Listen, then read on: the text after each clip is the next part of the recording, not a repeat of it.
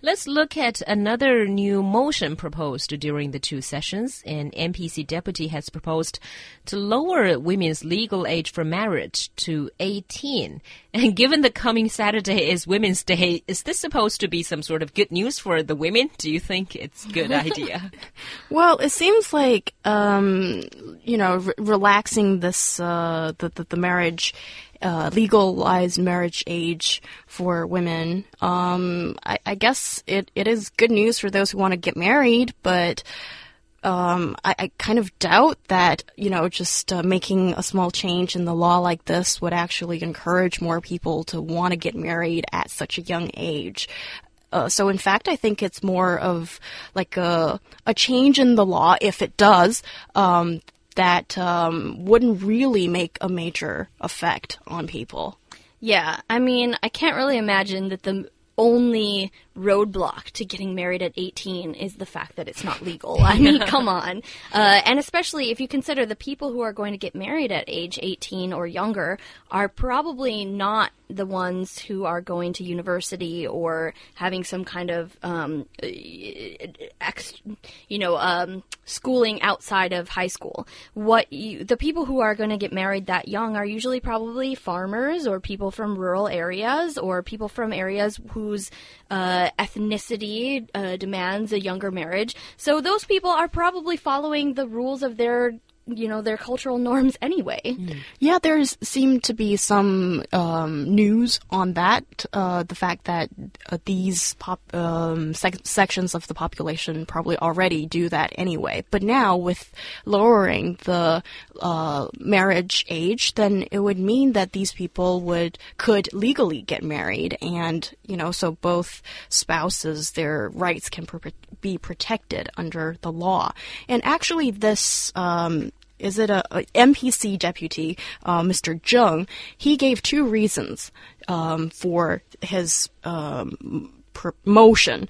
Uh, one is that he thinks that um, this will um, address the problem of the aging population. That means that more people would uh, get married younger than would have babies at a younger age and probably producing a larger population growth than what we have right now. And that should hopefully be good for society. And the second one is that um, this one is a little bit strange, I would say, to help youths to shoulder their responsibilities better. I, I, didn't really understand that very well, but I guess um, he kind of assumes that whenever a person gets married, then you will automatically consider your social responsibilities and your responsibilities for the home kind of thing. But that is debatable. Mm. However, I think the first reason does touch upon a pressing issue of our society at this time.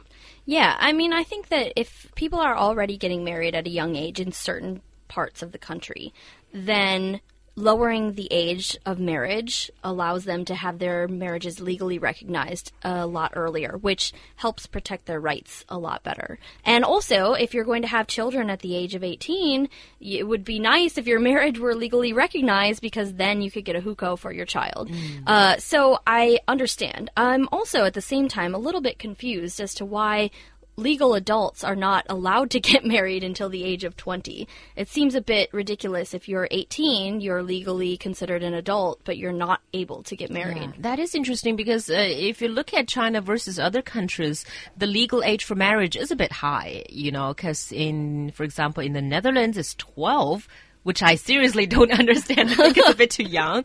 Uh, in Russia, it's 14. In France, it's 15. Still a bit too young, I guess.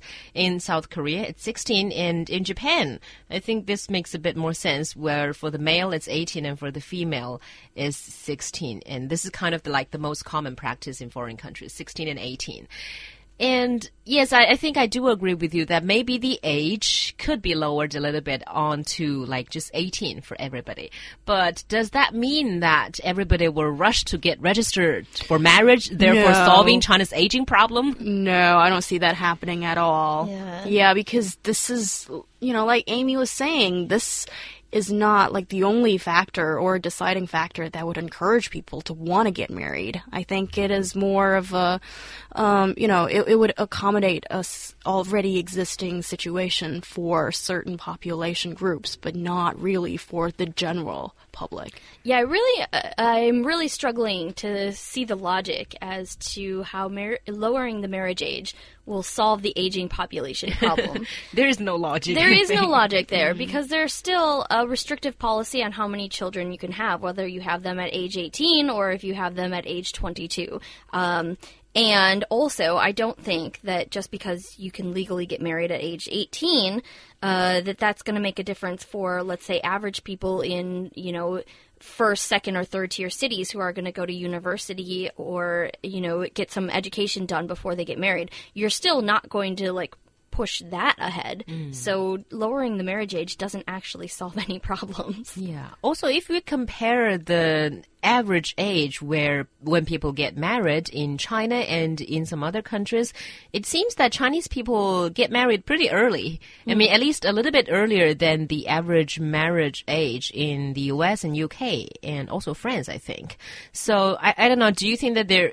Do you feel like that that Chinese people sort of get married a bit early? I think so. I think there is more pressure on Chinese women to get married at a certain age. It's like once you're, uh, once you pass the age of 26, and then I think from that year on to like the age of 30, those are some like pretty exhausting years of listening to um, older Do you have a family. boyfriend yet? Do you have a boyfriend yet? Oh, Or when are you gonna that kind of stuff. I want grandchildren. Oh my god! Please don't let me listen to this in English, uh, you know, again. So you know, you get those kind of um, nagging a lot from your parents, your you know older family members, or even strangers.